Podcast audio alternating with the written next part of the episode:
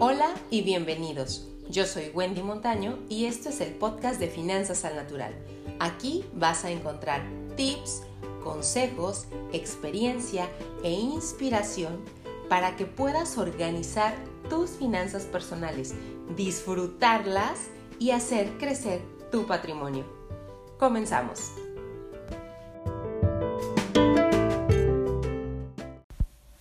Este es el episodio número 2 en el que vamos a comentar tres razones para crear conciencia y empezar a atender y entender a tus finanzas personales. Y bueno, aquí la pregunta es, ¿qué tan importantes son las finanzas para ti? O, en la realidad, ¿qué lugar de prioridad ocupan en tu vida? Vamos a ver, ¿qué te pudiera estar pasando?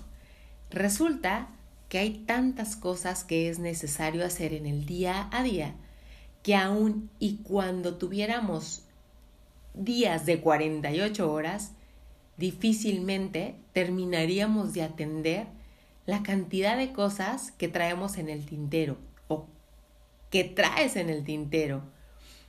Y por la misma razón, si te digo que priorices del 1 al 10, pues nos quedamos cortos. Por lo que para ejemplificar, vamos a suponer que tenemos una lista de 30 aspectos de tu vida que te necesitan, de diferentes áreas, y todos compiten por tu atención. Pero al final, tú sigues disponiendo de las mismas 24 horas, claro, menos las horas que se van en el sueño, en el tráfico, entre otras curiosidades que se llevan tiempo. Y aquí volvemos a la pregunta, ¿a qué hora le pongo atención al tema de mis finanzas? Por otro lado, tú sabes que este es un tema que hay que atender. Te queda claro que es importante administrar bien el dinero, pero quizá piensas que entre lo complicado que puede ser, entre la falta de tiempo y el resto de ocupaciones que existen en tu vida, este tema no cabe no tiene, no tienes margen para meterlo en tus prioridades. Pero ¿qué pasa? Se va una semana, dos semanas, que después se vuelven meses. Y cuando haces un alto y ves atrás, resulta que ya van tres o cinco años que se han ido de tu vida y el tema del manejo y control de tus finanzas personales sigue siendo una asignatura pendiente. Y no solo eso, incluso ya hasta ha empezado a afectar otras áreas de tu vida. Porque déjame te digo algo, esta decisión no es como la de aprender jardinería o mecánica, donde quizá si no lo haces un mes, no sucede nada. En el tema del dinero, del manejo y de la administración, si no tomas las riendas, esto empieza a afectar otras áreas de tu vida. Y eso es lo que se busca que no suceda. Porque eventualmente, así como las puede afectar para bien, lo puede hacer en el sentido contrario. Y bueno, por esta misma razón, te voy a compartir tres aspectos, tres razones del por qué hay que priorizar este tema en nuestra vida. El primero es el hecho de que los servicios financieros, los bancos, la bancarización, cada vez toma más cabida en nuestras vidas y la va a seguir tomando y en ocasiones, aun y cuando no haya sido decisión propia. ¿A qué me refiero?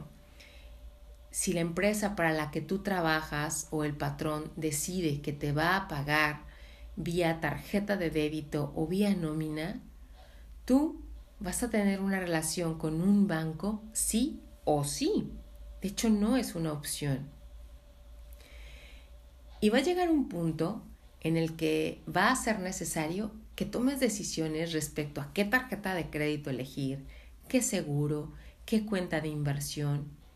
Y si tú no sabes lo mínimo necesario, te va a tocar jugar del lado desprovisto de la cancha.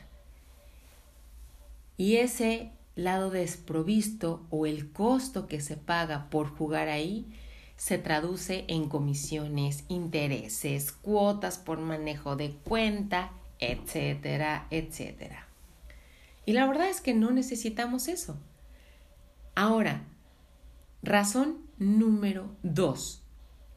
Las personas que atienden y entienden estos temas viven menos estrés y tienen menos desacuerdos con las personas que los rodean. También tienen más seguridad y más confianza en ellos mismos. Te platico que a nivel de parejas, el índice de conflictos que giran alrededor del tema del dinero es muy grave. Y la verdad es que no debiera de ser. Pero este tema ocasiona problemas de alguna manera sin necesidad y los ocasiona en un porcentaje muy alto. Esta es la razón número dos. Nos ayuda a tener mejores relaciones con las personas que están cerca de nosotros. Y número tres es que el tiempo pasa volando, pasa como agua entre las manos. Y este comentario aplica, fíjate bien, así tengas 30 años, o tengas 40, o tengas 50, y estés pensando en retirarte a los 60 o a los 65, o a la edad que tú tengas en mente retirarte, el tiempo se va en un abrir y cerrar de ojos. Y si tú no formas patrimonio, se te pasan los años y cuando menos acuerdas, estás ya muy cerca de la edad en la que tenías pensado o te hubiera gustado retirarte, pero resulta que no lo puedes hacer porque no formaste un patrimonio o porque aún no llegas al objetivo al que te hubiera gustado para decir, ya me puedo retirar, este tengo un ingreso puedo dedicarme a hacer otras cosas en mi día a día. Y bueno, estas principalmente son las tres razones que hoy te quería compartir para buscar concientizar esa parte que nos haga decir, ok, tengo 30 prioridades que están peleando por atención, el tema del dinero al menos lo voy a ubicar dentro de mis 15 primeras prioridades. No te digo que lo pongas en el lugar número uno o dos, pero tampoco lo dejes hasta el final. Al menos que esté de la mitad de la tabla para arriba, porque como te comentaba hace un momento, este tema repercute en otras áreas de tu vida. Y bueno, por aquí me despido.